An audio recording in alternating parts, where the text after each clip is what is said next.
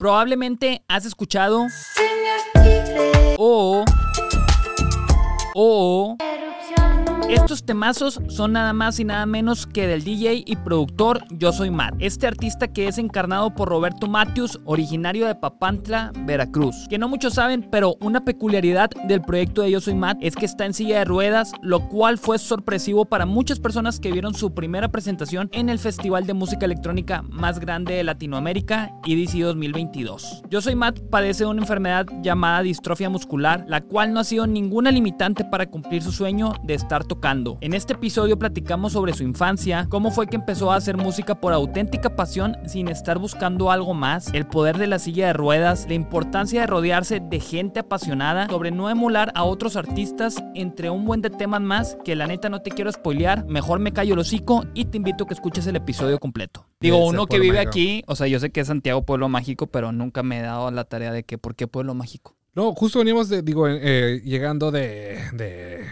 del aeropuerto y cruzamos y dijimos Santiago, pueblo mágico, ¿no? Y dijimos, ¿qué, qué forma de, denominación tienen estas? O sea, en, Puebla me decía mi hermano, hay 40 pueblos mágicos. ¿Y por qué es pueblo mágico? Porque tienen una torta gigante. o sea, que antes podría ser un pueblo mágico si tenías como algún rasgo cultural o lo que fuera reconocido por eso, ¿no? Entonces, mira, tenía esa duda de Santiago, porque... Pues, de que, tiene especial Santiago para que le digan pueblo mágico. Exacto, exacto. Hay un restaurante muy popular que le dicen la casa de la abuela, pero pues no sé si. Mira, eso ya es muy local. Oye, cuéntame, cuéntame, Santiago. Mañana, ¿qué viene? ¿Qué vienen cosas? No, cuéntame tú qué viene mañana que, va a ser el Way Festival. O sea, ¿ya estás listo?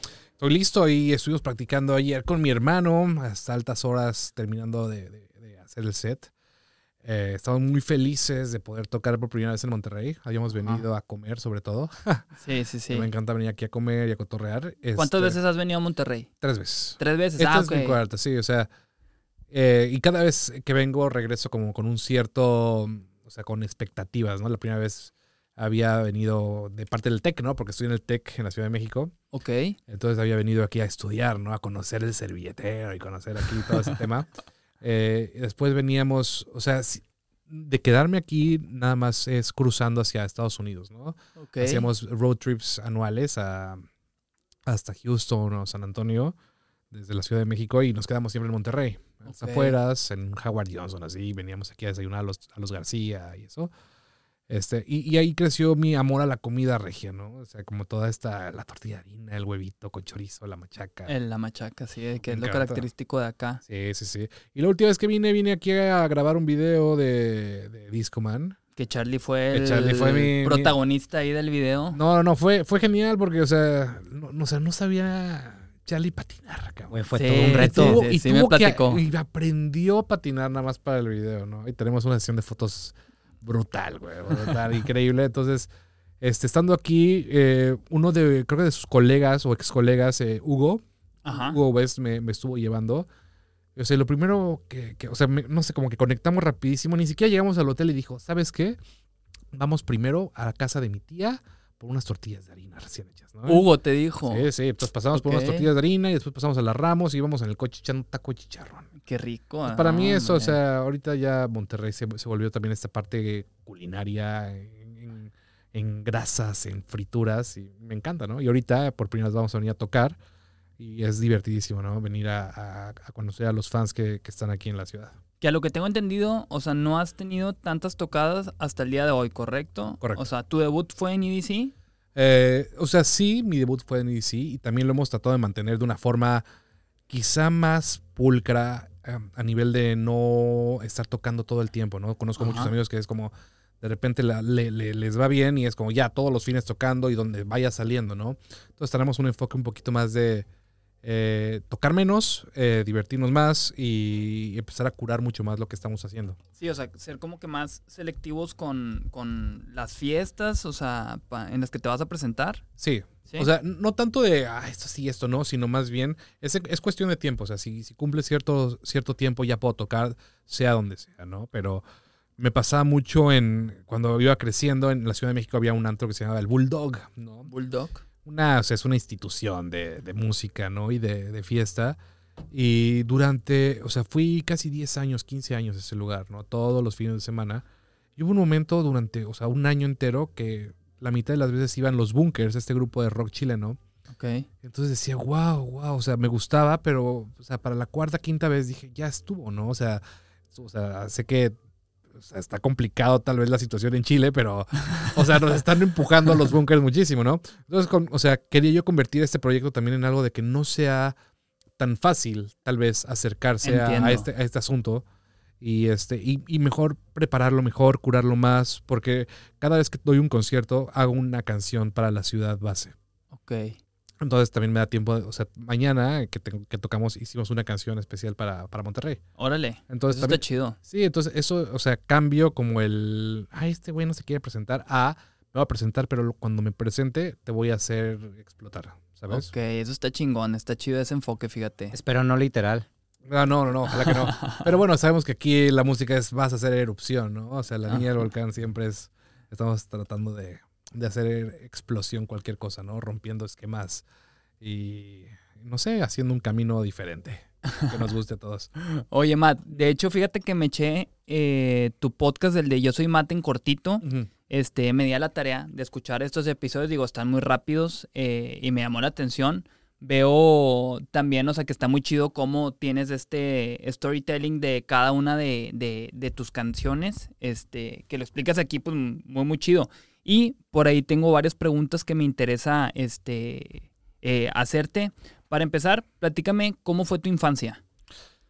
Wow, primero que nada, o sea, eso de Yo Soy Bate en cortito los había hecho hace tiempo. sí, porque vi este, que 2018, 19 sí, sí. empezaste, ¿no? De hecho, cuando los hice, me buscó Spotify y me, di- me dijeron, o sea, hiciste, hiciste algo que nadie había hecho en su, en su vida. Sí, es como po- usar el, el sentido del podcast para explicar una canción, ¿no? Eh, y después los abandoné porque, no sé, no sé, me, me dio flojera, ¿sabes? Te dio flojera Me dio hacerlo. flojera y, y había una, una herramienta para medir el- la, las métricas y como que tal vez no les iba tan bien. Ajá. Entonces dije, no, pues ya para qué, ¿sabes? Y, era, y eran un poco, o sea, las hacía en mi tiempo libre y de repente pues ya no tenía tanto li- tiempo libre y, y, pues las, las, las, este, las fui dejando. Pero para responder tu pregunta, mi infancia, mi infancia siempre fue, o sea, es una infancia casi, casi eh, como de ensueño, ¿sabes? O sea, realmente crecer eh, entre palmeras, que era en Veracruz, y después en la Ciudad de México, rodeado de amigos en una privada con mi hermano. eh, o sea, juegos, Pero de, Veracruz a, a, a los cuántos años te fuiste a México. O sea, yo, me- yo nací en Papantla y me fui a vivir a la Ciudad de México, o sea, al año, ¿sabes? Pero, o sea, yo constantemente iba a Veracruz, ¿sabes? por familia, Por, sí, por familia, por trabajo de mi papá, por este, y hasta que empezó a construir una casa por allá. Entonces se volvió, o sea, en, en- en la Ciudad de México la gente que sale de vacaciones va que a Cuernavaca o a Acapulco y nosotros, o sea, yo, mi hermano y mis amigos nos íbamos a Veracruz. Y a nuestro lugar, ¿no? A nuestro lugar de encierro paradisiaco, selvático, en donde quizá no aprendimos tanto de esta... ¿Qué onda? Vamos a la lebrige, ¿no? O sea, crecíamos más, más agrestes, más rurales, eh, y, y eso me encantaba a mí, ¿no? Y em, crecer entre las palmeras y rodeado de amigos, amor, eh, no sé, no, no me puedo recriminar nada. O sea, tuve una infancia súper nutritiva en cuanto a todos los elementos que un niño necesita. Oye, y luego eh, tengo entendido, o sea, ¿cuál fue tu primer acercamiento a la música? O sea, ¿fue desde chiquito o ya fue más grande? No, no, fue súper chiquito. A los cuatro años, eh, mi papá trabajaba, creo que en Tijuana o, o, este, o en Mexicali, quién sabe dónde está trabajando, y se cruzaba la frontera y, y me trajo un piano, que esos eh, que le echas, se, se echan aire, ¿no? Es- no, no me acuerdo cómo, cómo se llaman, ¿no? Ok. Entonces, sí, sí, va sí echando es. aire y tú vas tocando y desde chiquito yo tocaba el pianito así. Siempre me gustó la música y después escucharla. Eh, mi mamá, mi mamá es de Monterrey. Ah, es de acá de Monterrey. es de Monterrey, ok. sí, sí, sí, ella nació aquí en Monterrey, mi papá en Veracruz. Entonces, Pero tu papá, ¿qué hacía, perdón? mi papá, eh, construcción. Construcción. ¿sabes? O sea, sí, ok, con ya. K2, eh, Seguro Social, hospitales, todo eso. Eh, y, y pues nada, digo, mi mamá me, enseñó los placeres de Bronco. Mi papá me enseñaba. ¿De Bronco? Sí, sí, Bronco. o sea, Bronco. Yo crecí con Bronco. Es que yo también. Yo también, yo también. O sea, está increíble.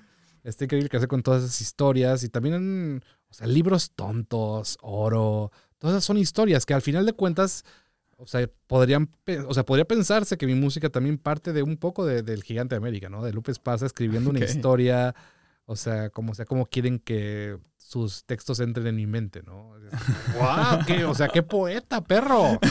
No sé, Lupe Esparza sabía qué pex. Qué loco con la influencia de Lupe Esparza, que fíjate que de hecho yo me enteré el domingo que estuvo el sábado acá con Bronco y que fue un super show bien cabrón y dije, chingado, haber sabido, me hubiera gustado haber asistido, o sea, porque fue parte muy cabrona de mi infancia. Sí. Le decía a mis papás que me compraran los cassettes de Bronco en ese Claro. entonces. Claro, y aparte podrían ser hasta infantiles, ¿no? La de.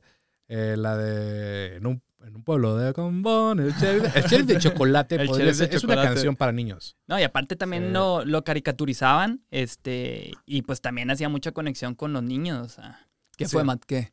No, que me Te- encanta. me encanta, me encanta, me encanta. Le está dando un mate así. un- Le está dando al mate y está. Es que como se sienta más, dije, a lo mejor le cayó más pesado, o sea, No. porque conforme le vas dando, se siente como que un poquito más, Más, amargo, correcto. Pero, pero está bien. A mí que me gusta mucho la cultura japonesa, tiene una frase que es que mientras más amargo sea algo, mejor para tu cuerpo. Órale, Sí. interesante. Entonces, mira. Mira digo, lo, Todos se sirven. Mira este, esta servidera de mate. lo chido del mate es que tiene un chingo de beneficios, es lo que me gustó. Yo lo reemplacé, o sea, yo era muy de café todas las mañanas y reemplacé el café por el mate y ya tengo, ¿qué será? Como año y medio, dos años. Y al. Charlie, eh, pues ya también después le empezó a dar y ya también se hizo súper adicto a, a- las mañanas. en Una el vez que mate. empiezas ya no lo puedes dejar. Yo ¿Por- sé. ¿Por qué crees que en la bolsa dice bienvenido al mundo del mate? Sí, no es no una broma, güey. Es en O sea, serio. Te creo, y te creo que eres como un gran embajador de la marca. O sea, te Ah, digo que todo el tiempo sí. está así en el mat. Si no está en el mat, está bailando. Pero, pero, oye, ¿y cuánto? O sea, aquí en Monterrey hay pa- hay parafernalia de esto, hay como muchas cositas, o es como. No, no, no, de Casi hecho. inexistente. Sí, de hecho se sorprende gente que eh, está acostumbrada al mate cuando ven que hay mate aquí porque hay una chava que se llama Tayana, una productora que vino y que le ofrecí el mate y me dice, ¿cómo? ¿A poco lo toman aquí normal? Le digo, no, no, no, es que tenemos un patrocinador que nos regala kits para los invitados. Me dice, ah, ok, dice, es que nunca había visto acá en México que, que lo tomaron, o sea, es muy, muy raro la verdad. Sí, órale, qué padre. Sí, la neta sí. Adelante, adelante. Mi, mi carnalito que va a ir a, va a ir a por las cosas para hacer un soundcheck. Oye, entonces retornando, Matt, o sea, Dímelo. tu primer acercamiento con la música, Bronco, o sea, fue una gran influencia, Bronco Lupe Esparza. Súper influencia. Sí, Lupe Esparza. Mi papá escuchaba mucho, o sea, como que los papás de, de mis amigos en, en su época eh, escuchaban tal vez rock alternativo, o sea, como progresivo. Y no, mi papá era mucho de baladas. Le gustaba mucho Chicago, le gustaba Air Supply, Ok, eh, Carpen-. Carpenters, este, eso, y en contraste mucha música disco. ¿sabes? Pero a mí me dejaron más, eh, o sea, mi papá también fue una persona que nunca se estacionó, siempre fue evolucionando y, y, y- y se clavó muchísimo con la salsa. Mi papá baila salsa muy chido, las cumbias y todo. Y, y finalmente yo, no sé, yo crecí con mucho pop, ¿sabes? Yo crecí Ajá. con Cabá, B7 y todo eso. Ya. Y me gusta, o sea, no soy una persona recurrente, o sea, no regreso a ello. Ajá. O sea, siempre de que estás escuchando nueva música, ¿a ¿eso Sí. te refieres de que nuevos artistas? No es como que te quedas así. Nunca me estaciono en nada, o sea, nunca, o sea, es más, no podría ser casi casi amigo de una persona que me dice, no, es que yo soy muy fan de The Doors y es lo único que escucho todo el día, ¿sabes? Y eso hay mucho, ¿sabes? Como soy Claro. muy fan de The Doors y yo Jim Morrison, no hay nadie más. Entonces, como, ok, qué padre, pero hay más, ¿no? Este, Claro. y, y pues nada, digo, esa, esa parte de influencia musical tiene, tiene mucho que ver con, con crecer en, en un lugar cálido. Para mí es muy importante en dónde creces, el clima, Claro. para definir como tus gustos musicales. Y eso se define hasta en, o sea, en la lingüística también está demostrado como en las costas tú tienes a, tú tiendes a, a eliminar consonantes, ¿no? Entonces en la cota habla ají, que pa, oigo. y en las ciudades más, más, o sea, quitan vocales y entonces volvemos a hablar, ¿sabes? Ok. Este, la lingüística, la, la temperatura y el clima afectan la lingüística, pero también afectan mucho el- el- el- el- la música que se escucha ahí, ¿no? Entonces, no, o sea, me encanta poder crear algo que, que sea 100% yo. Por eso cuando me preguntan, ¿qué género es Yo Soy Matt? Ajá. Siempre digo, Yo Soy Matt. No le trates de buscar nada más, no se trata de parecer a nada más. Pero, y, ok. Mm, mm, mm. Mm. Mm, mm, Oye, el sotol Mm. está, sí.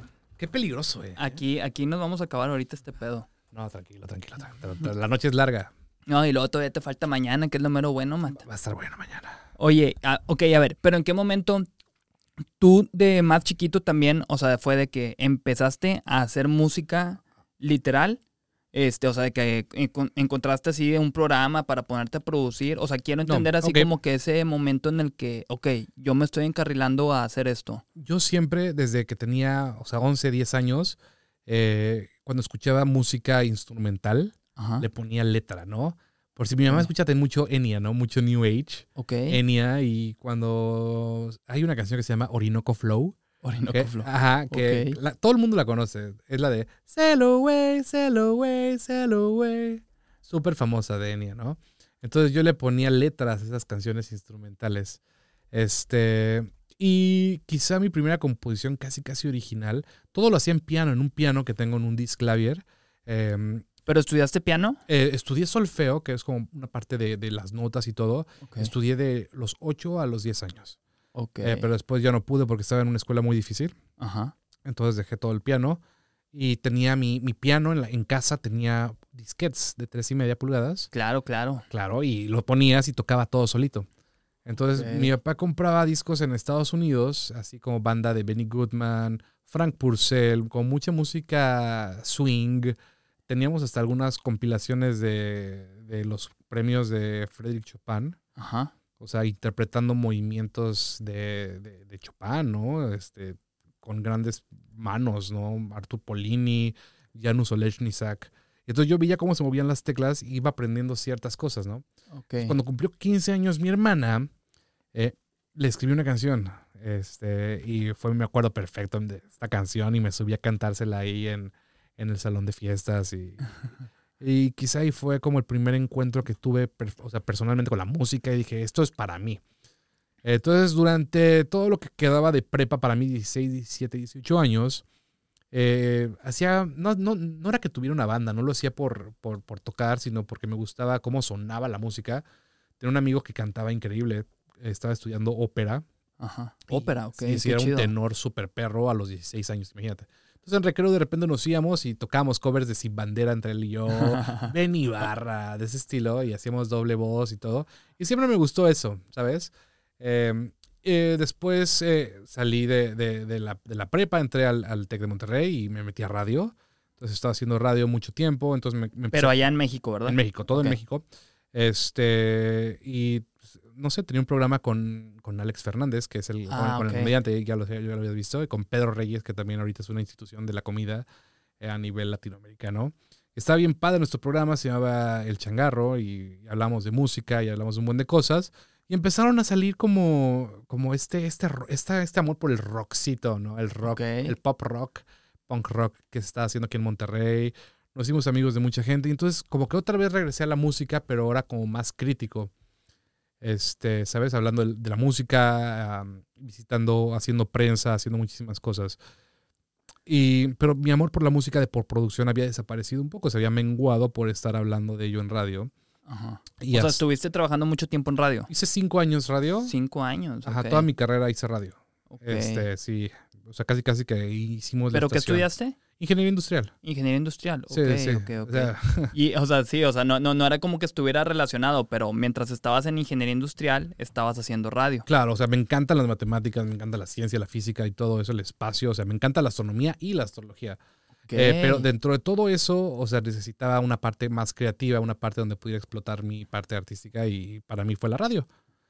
Este, entonces, bueno, eh, saliendo de la, de, la, de la universidad, regresé a, a producir música para cine, ¿no? Con mi hermano, eh, súper bien y todo. Y Pero con- eh, eso de hacer música para cine, eh, de, ¿de dónde nace? ¿De dónde viene? ¿O, o- o tenían un negocio? o- mi hermano tiene una, una productora Ok. Y este.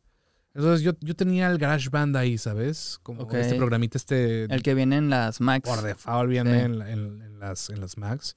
Entonces me decían, no, a ver, aquí estoy haciendo un video para esto, ¿no? ¿Qué, qué, qué, qué pex? ¿Te rifas? Y yo, sí, sí. Y me mandaba, me mandaba un corte de video. Y yo se lo regresaba ya musicalizado. Una cochinada, pero, pero así se empieza, ¿sabes? O sea, Sí, nadie, claro. nadie te enseña. Y o sea, obviamente yo no había estudiado música hasta hace, o sea, estudié dos años, en- de 8 a 10 años, ¿sabes? O sea, no me acordaba. O sea, ese era el conocimiento que tenías, o sea, de la vida. de la vida. O sea, ya después no, nunca le seguiste ni nada, ni empíricamente. Nada, Nada, ok. nada, nada. Este, pero al mismo tiempo siempre me gustó escribir, ¿sabes? Me encantaba escribir, escu- escuchar historias. Soy un fan del anime, ¿sabes? Soy Ah, soy súper fan de, de contar historias, de no, no de leer cuentos, no me gusta leer, ¿sabes? Me gustaría saber leer, no me gusta, no me gusta hacerlo, pero me gusta escribir y me gusta contar cosas e inventar cuentos. Y este, y entonces empieza a juntar toda esta, no sé, como una química musical, eh, lingüística y todo, y, y empiezan a salir estas cositas que dije, ah, mira, qué bonito, esto para mí es un, un regalo para mí. Entonces que la publico y de repente, pum, ¿sabes? Como, ¿qué es esto? A toda la gente le está gustando. Entonces dije, pues aquí hay una oportunidad. ¿Pero qué fue eso? La niña del volcán. La niña del volcán.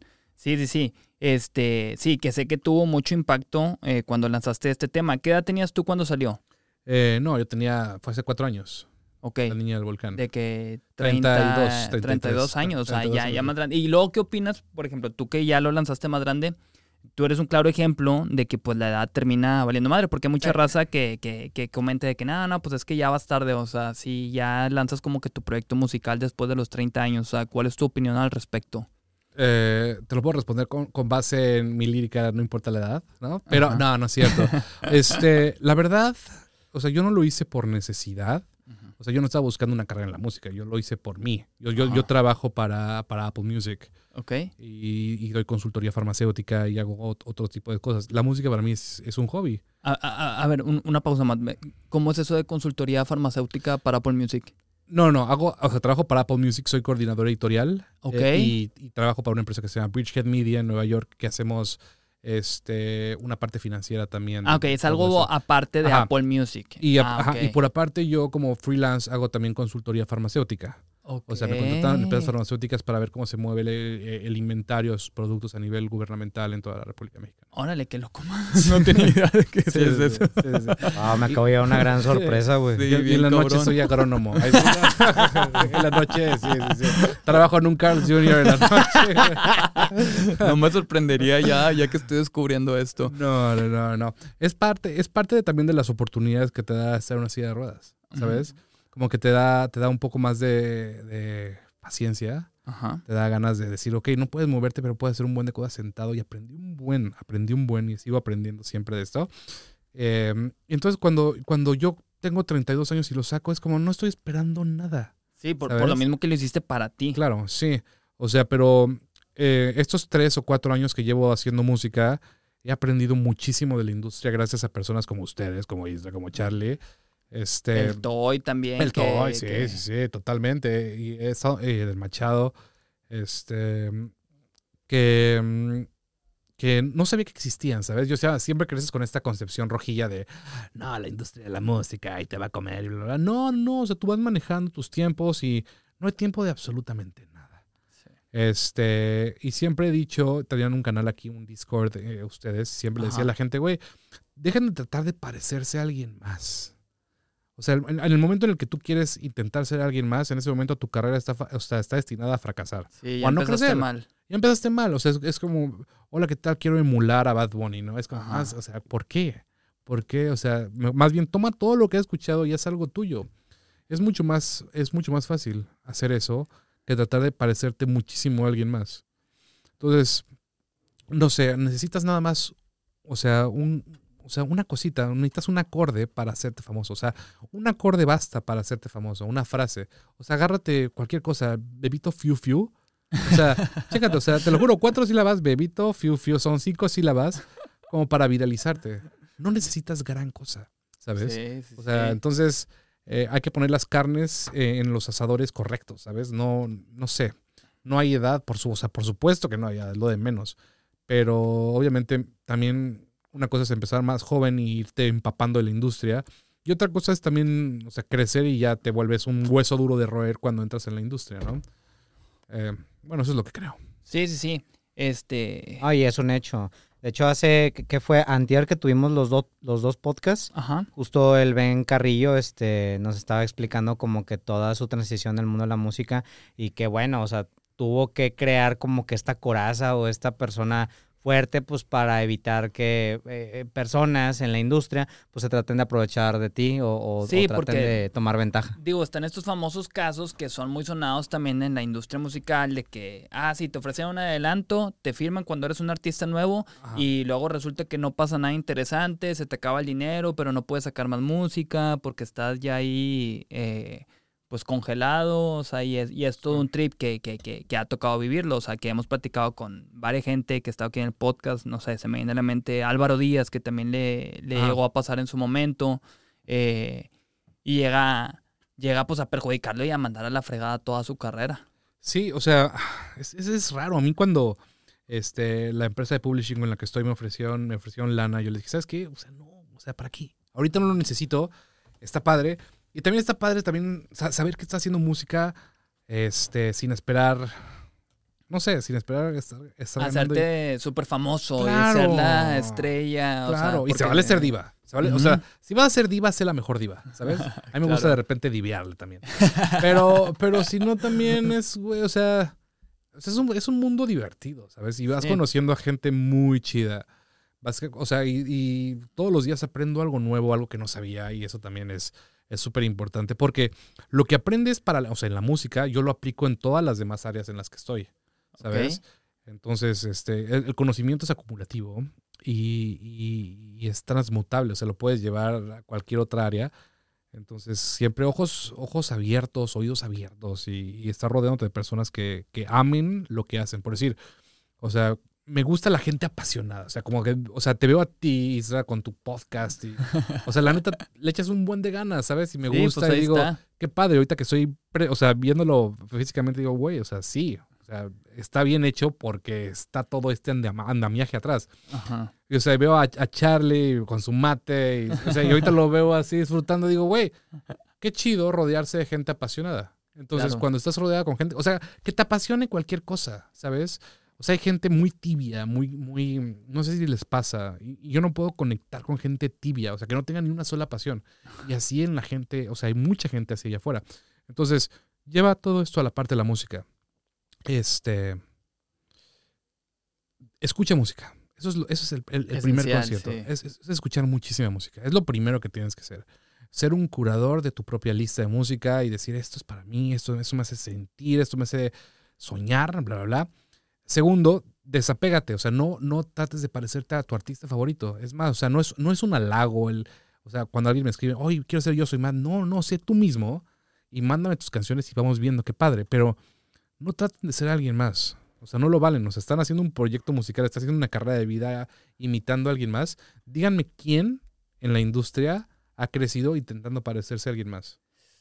Sí, híjole, no, pues sí está complicado. Cada quien trae su, su, su propuesta. O sea, el que Claro. termina, o sea, llamando la atención y destacándose, pues es obviamente el que llega con lo suyo. Correcto. Y definitivamente tratando de ser alguien más no vas a poder conectar con tu audiencia. Totalmente. Van, Pues- van a conectar con el que con el que tú querrías parecerte, ¿sabes? Sí, claro. O sea, vale inspirarte y todo. Pero ayer antes de, antes de venir aquí traía una pregunta quizá para ustedes, porque no sé, igual, o sea, la traía en mente y es como, este, o sea, ¿qué, ¿cuál es la diferencia entre una banda y un solista?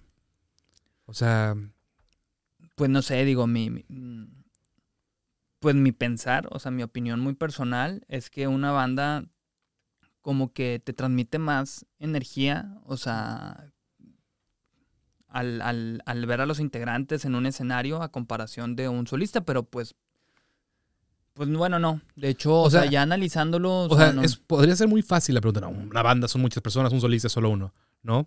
Pero, ¿ustedes creen que una persona sola pueda ser capaz de transmitir la energía que transmite una banda? pues sí. Sí, claro. O sea, sí, y me puse Pues a pensar ya como en ejemplos, demostrado. ¿no? Co- Como quién sería el, el máximo solista de la historia. O sea, de la hacer- historia. bueno, vamos a hacer como un top 5 Michael de Jackson. solistas. Michael Jackson, ok, es- sí, one, Pues one, sí, wow. pues es que va ahí Michael Jackson, Elvis cajón. Presley, Frank Sinatra, Elvis Presley. Madonna, Mm, Madonna, o sea, top, top 5.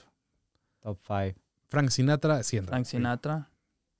O sea, como Elton crooner. John. Elton John, ¿sabes? Sí, pues sí. O sea, imagínate, y agarra, agarra esos cinco y, agarra, y ponte a cinco bandas, ¿no? O sea, Beatles, Rolling Stones, ¿a quién más pones? Queen. Ok, Queen, vete moderno, vete BTS.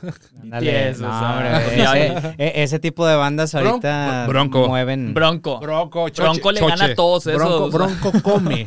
Bronco come Bill, güey. Oye, pero ¿ustedes sí llegaron a ir alguna vez a un evento? O sea, porque yo nunca he ido a ver a Bronco y No, como no, no ni tuve me la acuerdo de oportunidad. canciones de. Bronco. La perdí este sábado. la Pero sí tuvo, o sea, en su momento sí tuvo un nivel de hype muy, Ah, ga- claro, muy fuerte. Bronco, o sea, en Porque México yo no me acuerdo y, de eso. Y, y, pues Latinoamérica pienso yo Sí, que súper sí, sí, sí, cabroncísimo. sí, totalmente. O sea, O sea, salían hasta en novelas. O sea, salió en la de Dos Mujeres, Un Camino, también salía Lupe Esparza. ah, sí, esa Ah, telenovela pero, o sea, como que madres. se fueron en ese tiempo de novelas bien machín, Sí. soltando sus rolas y Correcto. pues es que sí, o sea, era como que las series en aquel entonces, las telenovelas. Correcto. Vivi Gaitán, ¿sabes? Claro. Con este, ¿cómo se llamaba este? Ah, ya se me olvidó. el nombre. El güey Bueno, de- Laura León y este Eric Estrada. Ok, ya, ya, ya. ¿Sí Pero bueno, a Eric ver, no, no, no, no Pero- nos desviamos. No, desviamos. de- Pero hablando de estas bandas, ¿tú crees que estas bandas, este top 5 de bandas, compiten? O sea, ¿por qué eliges tú como músico ser un solista y por qué eliges estar en una banda? ¿Cuál crees que sea tú? Eh, yo, yo ayer me lo preguntaba, decía, ¿seré, ¿seré egocéntrico? ¿Será que no me gusta trabajar con nadie más? ¿Será que, que, que- que tengo más libertad? O sea, que me quiero sentir más libre, que no quiero que nadie me diga qué hacer.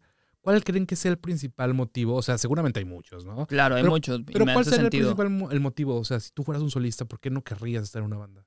Pues a lo mejor porque no comparten la misma visión que yo tengo de- del proyecto. O sea, es algo que también termina siendo pues egoísta y que pues prefieres no depender de nadie y hacerlo tú solo. O sea, lo que tú estás Claro. diciendo es algo que pienso porque pues digo, pueden ser ahí un buen de cosas. Sí, bueno, al final yo, esta pregunta, me- o sea, era como preguntarla, extenderla a ustedes para, para desmenuzarlo un poco, pero yo me di cuenta que quizá para mí, eh, o sea, por falta de tiempo, porque hago muchas cosas y todo, eh, yo tengo un ritmo muy extraño Ajá. y no me gusta compartir mi música, o sea, como en la, en la parte de producción o de escribir o algo así. Me he topado con muchos músicos que, que es como, no, y lo hacemos después, y la collab, y esto, y lo dejan todo así. Y yo soy muy como, ya, hoy, vamos, ¿qué sigue? Pum, pam, pim. Pues es que eso es. Sí, sí. Este, pero no sé, o sea, ahorita estoy eso fui a comer con plano y los veo como banda y cómo interactúan y es como, qué chido, me gustaría tener un coleguita, ¿no? Y no, Ajá. no, a- no, no como a Eva, que o sea, sí la veo, que es mi cantante favorita. Este, pero no sé, alguien con quien, no sé, com- o sea, deja tú compartir escenarios, sino compartir riesgos, ¿sabes? O sea, ¿qué onda? ¿Sacamos esta canción? ¿Sí o no? O sea, en este caso siento que yo, toda la responsabilidad es mía. Recae sobre ti. Sí, todas las ganancias también son mías también, o sea, las pérdidas y las, y las ganancias son mías. Pero, no sé, como que a veces extraño o me gustaría experimentar con una banda. Ok. ¿Sabes? Igual y tal vez las personas que están en una banda les gustaría experimentar como solistas, que Y, también y- pasa. y, por ejemplo, esta persona, o sea, con la que sacas canciones, el French, El right? Sí. O, o sea, con él sí, o sea, me imagino que hablas mucho y tienes como que un mejor como que trato al momento de producir, o sea, sí se entienden bastante bien. Sí, pero o sea, no es como que sea yo soy Matty French Braids, es como Ajá. que nada más colabora y sucede eso en Sí. ciertas canciones. Correcto. O sea, French Rates es un gran músico. O sea, este- él estudió en el Conservatorio de Cuba. Ah, ok, el vato sí es estudiado de Estudiado, música. Ya, sí, ya. o sea, vivió, o sea, él nació y vive en, en- en Vancouver. Entonces, este, tiene un entendimiento muy padre de la música latina. El primer acercamiento fue con, que estaba buscando una canción de Eva, ¿no? Ajá. Les voy a contar un pequeño secretito. A ver. o sea, me escribió en pandemia este güey, French Rates, y me dice, hey man, what's up, ¿no? Y, este, oye, estoy buscando hacerle un remix de la canción que sacó Eva que se llama Pájaro. Ajá. Eh, y Pájaro, bueno, yo se la había, o sea, había, había sido como el, el- el productor fantasma de Eva, ¿no? Este, le dije, ¿sabes qué? Eh, déjame checar con Eva, ¿no? Ujú. Entonces hablo a Eva y le digo, oye, Eva, ¿qué pex? Bueno, está buscando un güey este, de Canadá, ¿te gustaría? Escuchó su música, Eva, dijo, ¿sabes qué? No me gusta su música. este, dile que no. Y yo, güey, pero es que, güey, no soy tu secretario, güey, dile tú, no, o sea, no, no, no, dile tú, es que yo no sé hablar inglés. Claro que sabes hablar inglés, lo mando. Este, entonces le dije a, a French Race como, no quería decirle que no porque me, me- estoy, estoy, estoy mal, sé que estoy mal, pero me cuesta mucho trabajo decirle que no a un extranjero. Estoy mal, estoy mal, es malinchismo puro, güey. Y lo sé, y lo sé, y me lo recrimino y todo. Entonces le dije, güey, no tengo, o sea, estoy en Veracruz, en pandemia, no tengo los stems de esta canción, pero tengo los stems de una canción que hice hace mucho tiempo, güey, no sé si te gusta, se llama Señor Tigre. Y me dice, güey, pues, está bien, mándamelos, ¿no? Y que se los mando y que me lo regresa, ¿no? dije, wow, aquí tenemos, aquí tenemos magia, ¿no? Entonces, me lo- o sea, cuando me lo regresa, le dije, ¿sabes qué? Está bien, pero si la vas a hacer así, hazla así. Me dijo, ah, ok. Ok, le diste como que dirección Ah, no, ahí. O sea, siempre, es- siempre es así porque él es muy técnico, ¿sabes? O sea, él me dice como, a ver, aquí tenemos un acorde dominante y nos vamos a un ya, ya. aumentado. Yo, ah, sí, a huevo, güey. Sí, sí, sí. No, totalmente. Según Mozart, ¿no? Mozart, Mozart decía que esto iba así, güey, ¿sabes? Este, pero, o sea, lo sabe hacer perfectamente, ¿no? Ok, ok. Y tiene un conocimiento también de plugins y de cosas que igual y, o sea, te lo da Estados Unidos, Canadá, te lo da. toda- Tienes esa escuela, ¿no? Ajá. Y obviamente lo ves tocando el piano y toca una salsa, toca un montunos que dices, wow. Ya, músico, músico. Músico, cabrón. músico, piano, tiene su estudio súper chido y todo. Pero, o sea, la forma en la que yo trabajo con él es, él no puede iniciar una canción. Ok, o sea, tú le tienes que dar yo le ya tengo una que mandar una maqueta. canción. Le tengo que mandar una maqueta y él, y, o sea, es como, güey, digo, go nuts siempre. O sea, como vuélvete loco, haz lo que tengas que hacer, ¿no? Ya que esté terminado, me lo manda a mí, lo corrijo. Este, él lo, lo pone como en música, lo, mi- sea, es como yo le digo, quiero que suene así, en vez de así, que suene así. Y él me dice, ah, ok, ok, so you want, o sea, sabes que sea Sí, sharp en vez de flat. Y yo, Lo "Sí, entienden corto. de- a huevo, güey. Así, güey, así. O sea, cuando yo dije, oh, me refería a Sharp, ¿no? Y ya que está listo, me lo manda, le pongo una letra y le digo, Eva, necesito estas, estas voces, ¿no? Y me gusta, o sea, ese control a mí, porque siento que, no sé, sí, igual y los años que he tenido de curaduría musical y de escritura, que vamos a sacar algo, como dije al principio de los conciertos, algo más, un poquito más elegante. Ajá. Eh, eh, este. Entonces, bueno, de ahí, de ahí parte esta cosa, pero, pero no es como un músico con el que trabaje yo mano a mano, ¿sabes? O sea, vino a. México y en, o sea, en, en una hora hicimos Discoman, ¿sabes? Ok, O sea, en una hora, o sea, yo hice los acordes de Discoman y este y me ayudó él a escribir la canción de la, la letra con Eva porque también habla francés. Ok. Este, dije, güey, no sé, como que cuando me llame la creo que tú me la pediste o alguien Ajá. me la pidió de aquí de, de Worldwide. No me acuerdo. Y ni siquiera la había leído bien. Y cuando la, cuando la leí dije, no, no sé si está tan chida la letra, güey. Pero, este, mira, o sea, las colaboraciones me gusta tener a mí un poquito el control porque me gusta tener esta calidad, este sello de que, o sea, no sé, se- sale de Yo Soy Matt, pum, ¿sabes? Sí, o sea, que tenga de que alguien la escuche, que a huevo. Claro. Yo soy Mate está en esa canción, sí. Claro, sí, ese, ese sello y este, de como de sonidos básicos o de acordes, sonidos, lo que tú quieras. Pero también que me gusta mucho que la gente que se acerca es como, no hay canción mala tuya, ¿sabes? O sea, no hay canción mala y eso está lindo, ¿sabes? Oye, Como- Que, que, que, que de hecho, digo, ahorita ya estábamos hablando de, de Discoman, pero entonces esta situación que pasó con Eva, que no, que French no pudo remixear, la de Pájaro, o sea, resultó en algo súper positivo Totalmente. porque fue este rework que salió de Señor Tigre que le está yendo súper cabrón a esta canción. Súper. O sea, yo, yo, yo te lo juro que esa canción yo la tengo muy presente porque cuando salió, yo la escuché desde antes y dije, no manches, o sea, esa canción tiene algo, o sea, y me di cuenta que había una versión anterior, que Sí. digo, sí lo dijiste ahorita y luego ya se hizo este rework, pero fíjate que yo fui a Real de 14 ese fin de semana que se, que se lanzó, hasta me acuerdo perfectamente que estaba compartiendo historias eh, y te etiquetaba y me contestaste y todo. Y, y me metí a bañar con esa canción y la dejaba, la dejaba en repeat. O sea, porque, no sé, tiene un como que algo que me hace conectar mucho con la canción que hoy también la escucho. Y no sé, está muy chingona. De hecho, algo que me sorprendió recientemente fue un TikTok, o sea, el que des- descubrimos. ¿El o sea, grifísimo? Sí. o sea, me llama la atención también y digo, no manches, o sea, ¿qué pedo con este TikTok súper sencillo y que, o sea, desde entonces, no me imagino has visto, o sea, tú que revisas mucho tus métricas también, o sea, le dio un buen empuje a la canción y se mantuvo como que Sí. en esos Se, streams de se más. puso, se puso la carne en el asador correcto. Correcto, exactamente. Y hace como seis meses también una, una influencer que se llama Dacia Huesca, Ajá. también como que la subió en una de sus listas y subió el video bailando y es como, o sea, tuvo también un boost súper fuerte, ¿no? Y como que se, se estacionó ahí alto y ahorita creo que ya es mi canción con mayor aceleración. Pienso yo que sí, digo, a lo que he visto, pienso que sí, ¿eh? Y digo, la neta, o sea, no, no, no me queda duda del por qué. Claro, ah, qué chido. Pues de ese disco de Cosmos Tropical, que fue un disco que hice con 100% libertad, sin expectativa alguna, que me gusta eso también, este, estamos trabajando una nueva. O sea, le dije a French Bird, ¿sabes qué? Vuélvete loco. Entonces estamos haciendo un remix, tal vez, va a salir del sabor del viejo mar, que es una canción súper linda que se le escribió a mi abuela, se llama Marina, Ok. este, y tiene demencia senil. Ok. Entonces, este, es una canción del mar, pero es como ve al mar porque el mar te va a recordar un montón de cosas.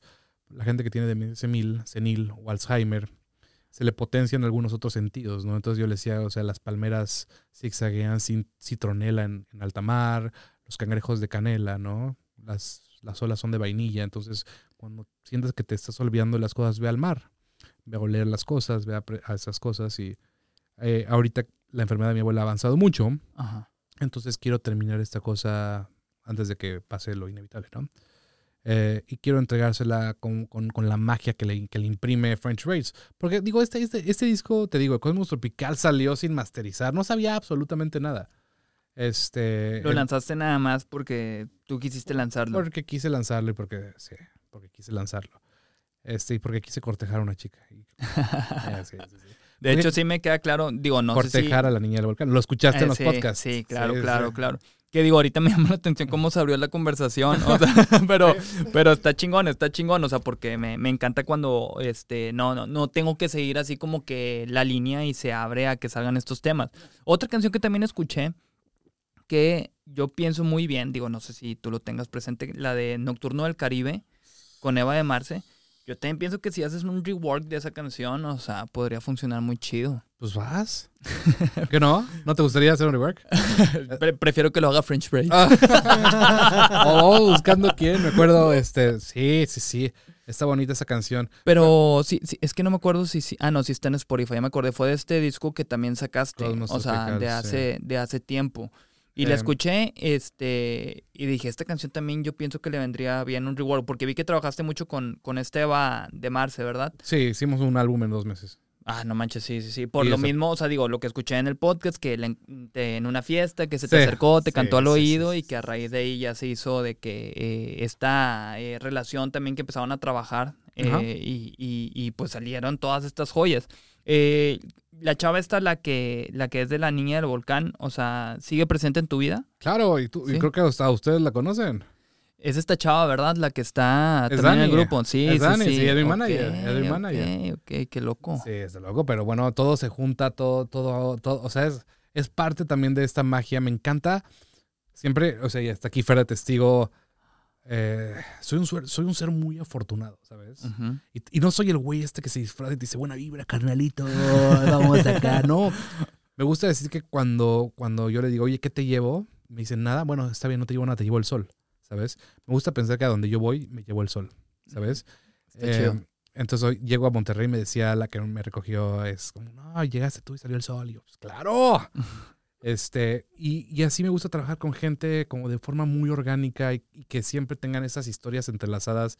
O sea, en 10 años igual voy a contar, no manches, con, con el Charlie, mira, y este, güey, ese güey fue mi, mi disco man, ¿sabes? Como que de forma muy, muy, muy fortuita, muy simple, muy, o sea, sin conocerlo físicamente. Digo, bueno, ah, personalmente, Ajá. le dije, me dijo que sí, qué chido. O sea, me gusta eso, me gusta la magia de los momentos tan este, sencillos. Claro, Y claro. siempre se me dan, gracias a Dios. Eso es como la, la fortuna de la que soy parte. Sí, sí, no, Mm. comparto completamente.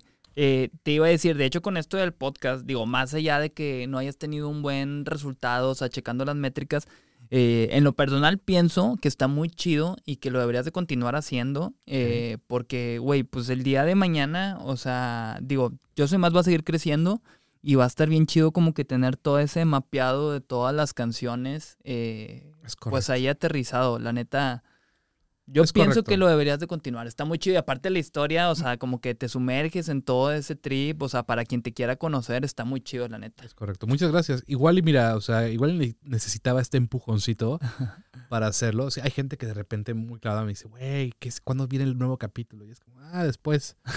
Porque el último fue en 2021, ¿no? Si no me equivoco. O, Eh, sea, No, saqué uno o este año. Eh, eh, no, sí, el 2021.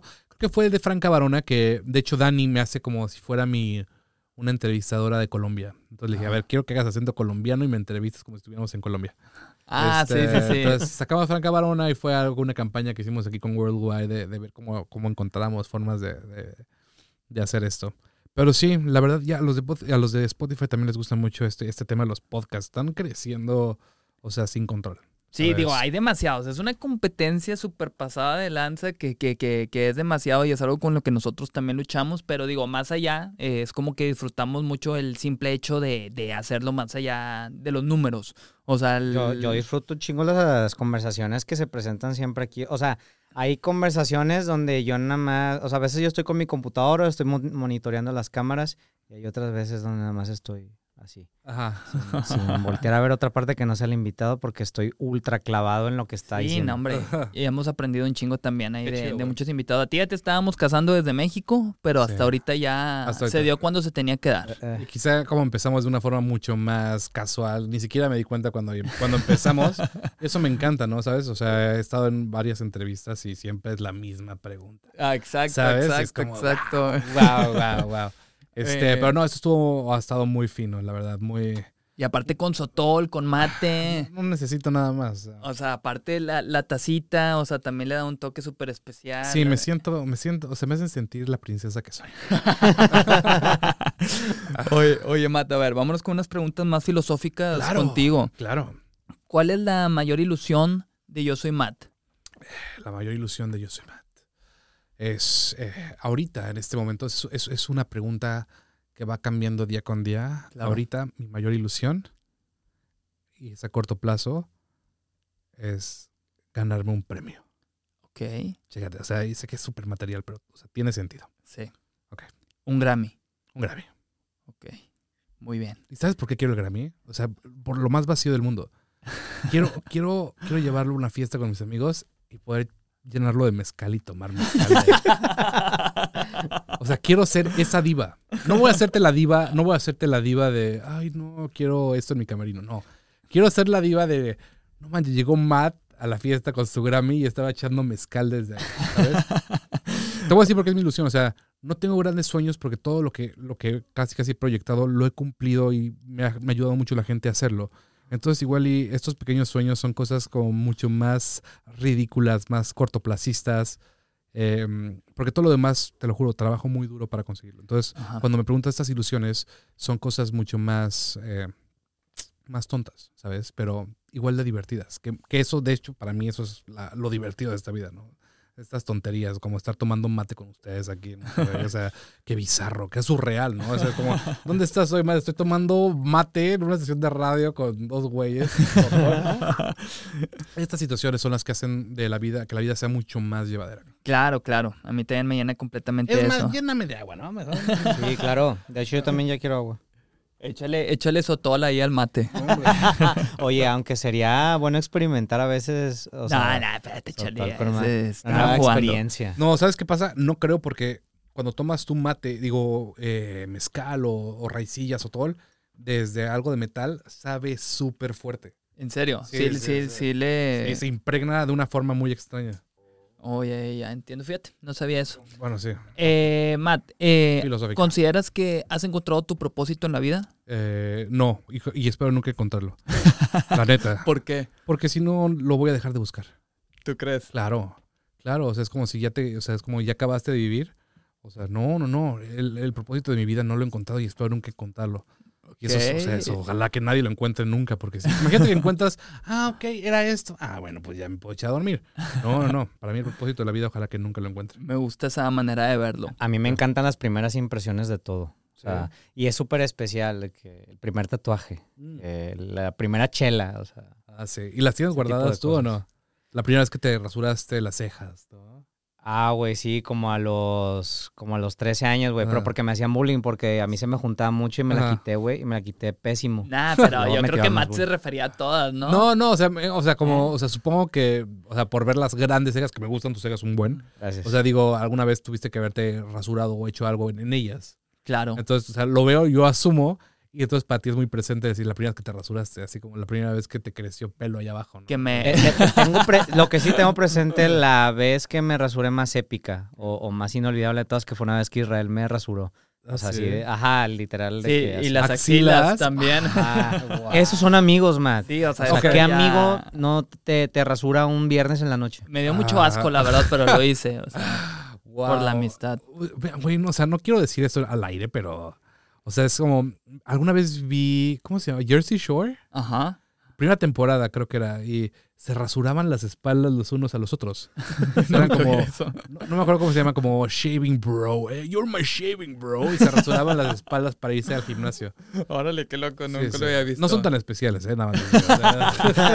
Yo, pe- yo pensé que sí lo éramos. no, sí, sí lo saben, sí lo saben. ¿Cu- cu- ¿Cuál es la primera vez que tú tengas muy presente, Matt, en tu vida? O sea, La primera vez que yo tenga, o sea, que ya que tenga como conciencia de que estaba vivo. de que... ¿De que estaba vivo? Está cabrón este pedo, sí. Ah, uff, es una excelente pregunta. Tenía tres años, estaba en Monclova, Ajá. cumpleaños de mi, cumpleaños de mi hermano.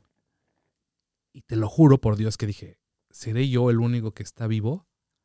O sea, como que yo soy, o sea, que cuando yo desaparezco de esta escena no hay nadie más. A los tres años. A los tres años.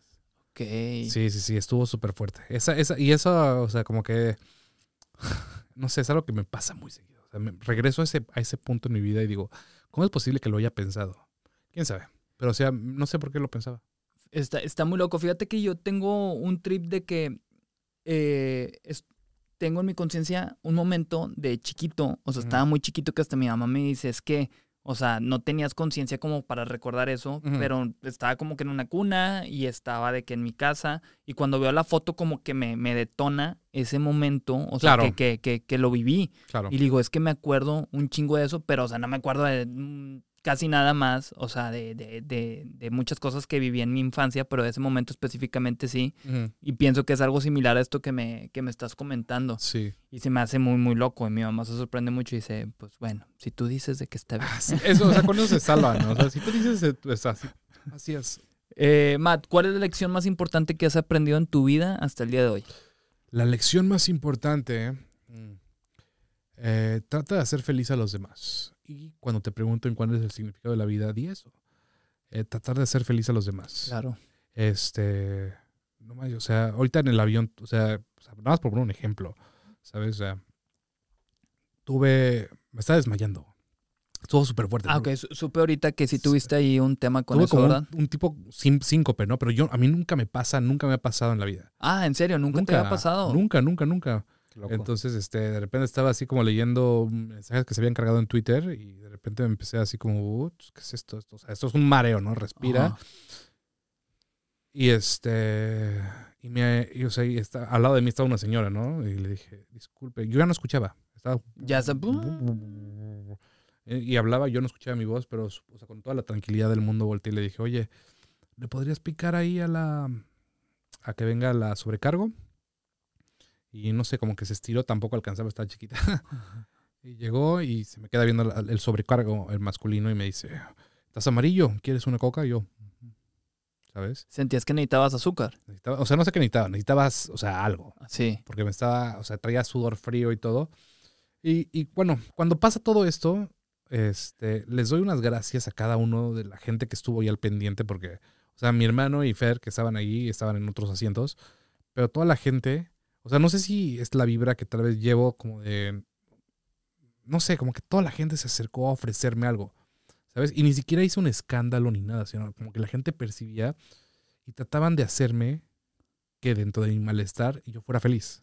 Ok. Entonces, o sea, yo voy caminando con esta lección de ah, trata de hacer feliz a los demás por cualquier tontería que tú quieras y eventualmente te tratarán de hacer feliz a mí. A mí nunca me ha faltado un brazo amigo, ok. nunca me ha faltado nada. Entonces, sea, sea, sea, es tan sencillo como o sea, hacer, haz, haz feliz a los demás, ¿sabes? Y la segunda lección es como es necesario, y siempre lo digo, es necesario tener dentro de, de ti un caos para poder poner una estrella en el universo. Ok, o sea, está chido. O sea, esa es una, una, una frase muy bonita y es fundamental. Creo que necesitas un poquito de drama en tu vida o alguna cosa así para poder, o sea, como alimentar tu, tu pasión o eso. Y para mí es padre. Sí, no, pues si no, qué aburrido que todo esté color de rosa todo el tiempo. Exacto. Sí, una, una vida sin preocupaciones la veo muy aburrida. Totalmente. Con drama, necesitas drama, un poquito de drama.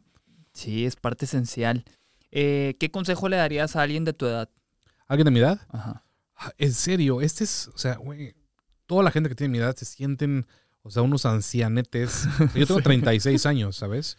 Y, veo, o sea, vamos a reuniones y todos, y es como, ay, no, la espalda, ay, no, es, o sea, así, o sea, sí, está bien que te duela, estás grande, o sea, no puedes hacer nada. Pero está, está este mundo en el que te estás quejando, en el que todo te duele, en el que Eh, y esto está, igual y estoy mal yo, pero yo, o sea, yo, yo voy, tengo 36 años y yo sigo cenándome una hamburguesa, unas costillas, papas a la francesa con catsup y me duermo y no me pasa nada. Ajá. Pero tengo amigos que son 10 años más jóvenes que yo y es como, ¿vas a cenar una hamburguesa? No, no, no, mejor cómete este brócoli, ¿no? Entonces, mi consejo es Yo. como... El Israel, Ah, Simón, sí, sí, ah, 100%. no, no, ah, güey. No, mi consejo, y siempre se lo digo, y Fer está testigo, es como, güey, tienes que también tratar un poquito mal a tu cuerpo. Porque si lo tratas bien siempre, el día que por alguna otra razón lo tengas que tratar un poco mal, tu cuerpo va a decir, no estoy acostumbrado a esto, estoy acostumbrado a nada más aceite de soya, ¿sabes? Entonces te va a castigar. Entonces, ni tanto que queme al santo, ni tanto que no lo alumbre. O sea, no estás demasiado grande para, para volver a empezar, no se te ha ido el tiempo. Cada quien viaja a su propio ritmo. Sí, claro. ¿sabes? Y digo, ahorita con, con esto de que, que comentaba que soy yo, o sea, fíjate que, o sea, yo he sido una persona que, yo antes era muy gordito, o sea, cuando estaba eh, más chico, eh, y a raíz de que me rechazó a una chava, pues Ajá. yo me apliqué, hice ejercicio y adelgacé un chingo, y desde entonces me he cuidado mucho, que hubo un punto en el que sí llegaba a ser muy aburrida mi alimentación porque era exagerado cómo me cuidaba. Hoy en día he aprendido este, con unos nutriólogos que sigo y también pues googleando y demás, que digo, es súper bueno el- la, la carne, el chicharrón, o sea, ya no es como que... O sea, sí, sí le estoy siempre chingando aquí a todos que coman bien, porque Sí. Valeria se mama, o sea, es de que desayuna de que unas Taquis. mantecadas, Desayuna o taquis fuego con coca, sí. Sí, no, hombre, se mama, o sea, lo lleva a otro nivel más allá, o sea, es como que, ok, no le estás aportando Sí, los nutrientes a tu cuerpo, Ok, ok. y yo hubo un punto que sí estuvo aburrido, pero ahorita es como que sí como un chingo de carne Ajá. y, y- y sé que me estoy cuidando dentro de eso. Claro. Ahora dime algo. Yo, o sea, consejo a los 36 años. Ajá. Yo a la gente más achacosa o la gente que más se enferma en este mundo es la gente que más se cuida. Como este es como, me ha pasado. Ajá. Y está fuerte, está fuerte darme cuenta de eso. Es como la gente que más se cuida. O sea, igual y es porque les las pasó mal que se están cuidando, ¿no? Ajá. Pero, o sea, veo a mi hermano, veo a Fer, me veo a mí, digo, o sea, bueno, yo porque estoy en silla, pero, o sea, sea, no tenemos nada, ni colesterol, ni agruras, ni nada. Y es como, ok, de repente te castigo, de repente no, y traten a su cuerpo con sabiduría. Y eso no significa tratarlo bien. Eh, Sí, sí, sí, ¿no? Y por eso los veganos, o sea, tienen muchos trips también Correcto. porque les hace falta nutrientes. Correcto. Pero a ver, Matt, ¿tú sabes cuántos años tengo yo o no? Eh, ¿38, supongo? 38. ¡Ah! Me mandaste la chingada, Un Matt. poquito nomás.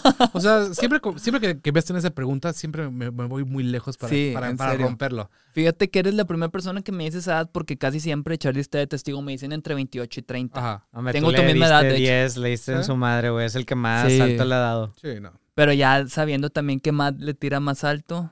Sí. Pero bueno, Eh, ya- Nos da mucho que pensar de la otra gente No, que igual no, y no para quiere nada, ir los sentimientos. ¿Sabes dónde está la...? Dicen que la, la edad de la gente está en los codos, cabrón. ¿Sí? Que los codos no mienten. Digo, pues, ok, se ven jóvenes. se, se- se ve bastante bien el codo. La- Ah, sí. Pero, o sea, supongo que sí. O sea, tu tema de conversación y tu música, o sea... O sea, lo que haces tú no lo haría alguien de, de alguien más joven, ¿sabes? O sea, sí, sí, no. De hecho, o sea, yo con mis mejores amigos, o sea, de la vida, Ujú. o sea, es como que yo no estoy en ese mismo trip porque ya es raza que está casada, que tiene hijos, o sea, y yo sigo soltero, sigo como que en este pedo también, que lo disfruto mucho, o sea, digo, no me quejo para nada, a mí me encanta la vida que tengo, Ajá. este, pero sí me siento en un trip completamente diferente en general a la raza de mi edad. No sé si tú te sientas así también. o sea, me siento diferente, pero para bien yo. Sí, O sea, como igual. que yo estoy así, o sea, es como, güey, no, no entiendo qué está pasando, por qué de repente te estás volviendo mi papá, ¿sabes? Y yo estoy todavía en la fiesta, estoy, estoy, estoy haciendo cosas que haría un güey de 24 años, o sea, es- haciendo su música desde el garage, ¿sabes? A y huevo, digo, sí. güey, no importa, no importa absolutamente nada. Entonces está padre, está padre porque también inspiras a gente más grande que de repente se, se pierde por el camino, ¿sabes? Sobre todo con esta pandemia que, que dejó a mucha gente sin trabajo o que, que de repente puta, tuvieron que cerrar sus cosas. Es como, ok, bueno, ya tengo 35 años, ya se me fue el tiempo, ya no puedo estudiar, ya no puedo hacer esto. No manches, güey, güey, vete a tu garage otra vez y escribe, este, o toca el cover de música ligera, güey. No Sí, pasa sí, nada. Sí, a mí me revienta la gente que es así muy limitada en su cabeza y que también tacha a, a la gente que ya es más grande de que no, pues es que ya se te fue. Ajá. O sea, siento que o sea, sus, están muy limitados como que ellos mentalmente Sí. eh, pues para opinar eso. Eh, Me están, gracias, dando, Charlie. me están dando tanto mate. Qué rico. vas a andar ahorita con toda la actitud, Mado. Bueno, ya andas con toda la actitud. Yo siempre, yo siempre traigo un buen de actitud. Hoy traemos, digo, nuestro soundcheck y vamos, igual y si, si me animo ya me toco desde ahorita. bueno, te voy a hacer tres preguntas ya para ir dando cierre porque tienes que Dale. ir al soundcheck. Vale. Eh, ¿Cuál ha sido la mayor dificultad que se te ha presentado o que consideras que hayas tenido para avanzar aquí en este mundo de, de la música? Eh, la mayor dificultad, eh, no quiero ser prepotente, no he tenido ninguna dificultad. En serio. No he tenido ningún tipo de dificultad. Sientes que todo ha fluido así chingón. Todo ha ¿no? fluido exactamente como, que, como, o sea, sin pensarlo, siempre esperando hacer una cosa y me sale otra mejor. No te, no- o sea, es mágico. Como lo de Eva. O sea, Como lo de Eva. cabrón. como conocer a ustedes a Worldwide. O sea, yo no los iba buscando, de repente fueron saliendo otras colaboraciones. Este, y todo ha sido muy, muy lindo, ¿sabes? Como que no he tenido dificultad de, de entrar en algún concierto, de que me hayan dicho que no. ¿no? No, nada. Y me- o sea, y te lo digo así a bote pronto. Y ahorita en lo que estaba respondiendo pensé y dije, no, no he tenido ninguna dificultad. Qué Gracias chido, a Dios. No me qué siento, chido. me siento muy afortunado. Sí, la neta, qué chido. Eh, ¿Algún consejo que el Matt del presente le hubiera dado a ese Matt que iba iniciando que consideras que le hubiera sumado o sería clave? Ah, no sé si sería un consejo como tal, pero, o sea, tal vez sería como disfruta más tu primer disco. Ajá. porque para estas nuevas producciones ya no vas a tener, o sea, vas a ser muchísimo más eh, juicioso, ¿no? O sea, vas a juzgar con muchísima más rigurosidad lo que haces. O sea, Cosmos Tropical para mí fue divertidísimo, pero ya no puedo hacer un disco como, como Cosmos Tropical. Claro. Está lleno de fallas, está lleno de cosas que, que son como, como folies del destino, ¿no? Sí. Entonces le diría a mí yo el pasado es como disfruta mucho más hacer estas cosas. Qué feo, pero bueno, o sea, también es parte de unas, unas por otras, ¿no? Ya no puedo, ya no puedo hacer la música que yo quiera. O sea, Qué loco. 100%. Está chido eso de Folies del destino. o sea, te mamaste, está muy bueno. Eh, ¿Y qué consideras que hiciste bien para estar en donde estás hoy? Eh, siempre rodearme de gente que sabe más que yo. Eso es lo más importante. Y eso funciona en cualquier tipo de institución y eso lo aprendí también o sea, en la escuela, amigos, todos. O sea, quieres ser alguien chido en la vida, eh, ten la humildad, humildad de juntarte con alguien que sabe más que tú. Y casi, casi siempre todos van a saber más que tú en algo, ¿no? Claro. Este, yo cuando, o sea, si yo llegaba y decía, no, yo sé hacer todo esto, es como, no, estás en un error, güey. O sea, yo no sé, ni siquiera, ni, ni siquiera sabía que era masterizar, ¿sabes? Ok. Entonces, este, me he rodeado de gente que sabe mucho más que yo en muchas cosas y voy mamando conocimiento. Mamando con eso. Así se le dice, así se dice, mamar, claro. succionar conocimiento Claro. de cual- cualquier persona. Este, y aún así me sigo rodeando de gente que sabe mucho más que yo porque me suman mucho. Claro. Y así, imagínate que así pensaran los gobiernos y todo, decir, güey, tú, tú, tú- o sea, tú, tus secretarios de gobernación, de estado, todos tus secretarios sean mejores que tú en esto, o sea, sería algo muy chido. Sí, no, Pues siempre cabrón. Siempre está, está chido rodearte de gente que sabe mucho y confiar en ellos, porque pues, están, ellos están en donde están por algo, ¿no? Admirarlos, Correcto. admirar a tus colegas, a tus compañeros. Eh, sí, sí, definitivamente. ¿Y qué sigue ahorita para Yo Soy Matt? Eh, bueno, mira, este, tra- traíamos muchas cosas pensadas, pero siempre una cosa son lo que, lo que piensas o lo que proyectas y de repente lo que pasa, ¿no? Eh, o sea, traemos, te digo, este remix que te conté que tal vez sale del sabor del viejo mar, Ajá. eh, pero creo que estoy terminando un álbum, sin quererlo. Ok. Estoy terminando un álbum, pero, o sea, es un álbum que regresa un poco a Cosmos Tropical. Es un álbum muy de desechos, ¿no? Es basura nostálgica, y así se va a llamar. Se llama Basura Nostalgic. Ah, Es- sí se va a llamar, Ajá. ya. Ok. Basura Nostalgic. Y trae como todas las cosas que había hecho y que nunca terminé de hacer. O sea, empezaste a agarrar maquetas que tenías ahí. Ajá, y... y las voy a tirar así como están. Ok, qué o sea, chido. como están. Y de repente hay mucha, o sea, hay como muchas cosas como en lo-fi, muchas cosas nostálgicas, muchas cosas que nada más son dos acordes y todo. Y está padre tener este proyecto porque es como, a mí para mí Spotify también es como mi, mi biblioteca personal, ¿sabes? Ajá. O sea, puede que la, la gente conecte con ello, pero de repente quiero escuchar mi música y me conecto a Spotify y, y ahí escucho mi música. Ajá. Entonces sería eso, eh, seguir tocando, esperamos eh, que haya más festivales. Tocamos el 28 de septiembre en Lulú en la Ciudad de México. El 27 de octubre es mi cumpleaños y voy a tocar en una galería de arte ahí que me contrataron con Polipan. Ah, qué chingón. Wow, sí, sí. qué cabrón. Estuvo súper padre en la Ciudad de México y el 29 celebro mi cumpleaños en Downtown que me lo rentaron para mí una fiesta de Halloween. Entonces van a estar tocando, haciendo amigos, conociendo personas y obviamente seguir trabajando con grandes mentes como Israel. Y como chale. No, pues qué chingón, Matt. La Hombre, qué neta, gustazo. me da mucho gusto, o sea, saber que, que, que estás acá en el sello y que tenemos la oportunidad de tener ahí la primicia de, de tu música cuando va a salir, o sea, porque está muy, muy chida. Es Eso un proyecto siempre nos gusta un mucho deleite Ah, de Un agasajo. No, muchas gracias. Qué bueno que, que tengo, o sea, este músculo detrás para de repente las tonterías que imagino, ¿no? Entonces me gusta saber que siento este apoyo, este, te digo, esta hermandad. Eh, sin conocernos, ¿no? Desde la primera Sí. vez que nos vemos, Isra, y siento Sí, que somos hecho. familia, ¿no? Es correcto. O sea, vienes aquí eructándome el micrófono y piensas que no te, que no te he escuchado, güey, pero, pues, o sea, es la confianza. Me- huevo, me, encanta, yo también lo eructo. Pues bueno, Matt, con esto terminamos. Nuevamente, pues gracias por el tiempo, gracias aquí por estar cotorreando conmigo, con el Charlie. Espero más adelante, o sea, yo definitivamente veo tu proyecto que va a seguir creciendo muy cabrón y sé que más adelante ahí se va a dar la oportunidad de platicar de vuelta con cosas más impresionantes que hayan pasado. Increíble. Vas a ver que así, que así será y muchas gracias por este espacio también. Agradezco mucho el tiempo, su tiempo, que es lo más valioso que tienen. Y esperemos que sí, nos veamos pronto aquí con, con noticias. Igual y ya voy a ser tan inmamable que voy a hacerte la entrevista en inglés, güey. En inglés. No, por favor, no, por favor. Yo hablando inglés la cago un chingo. Ok, ok, bueno. Este, no, con todo gusto. Muchas gracias a todos los que nos escuchen también. Sí, gracias a todos los que Matt. se quedaron hasta el final. Los queremos mucho. Nos despedimos. Bye bye. Bye. Sobres.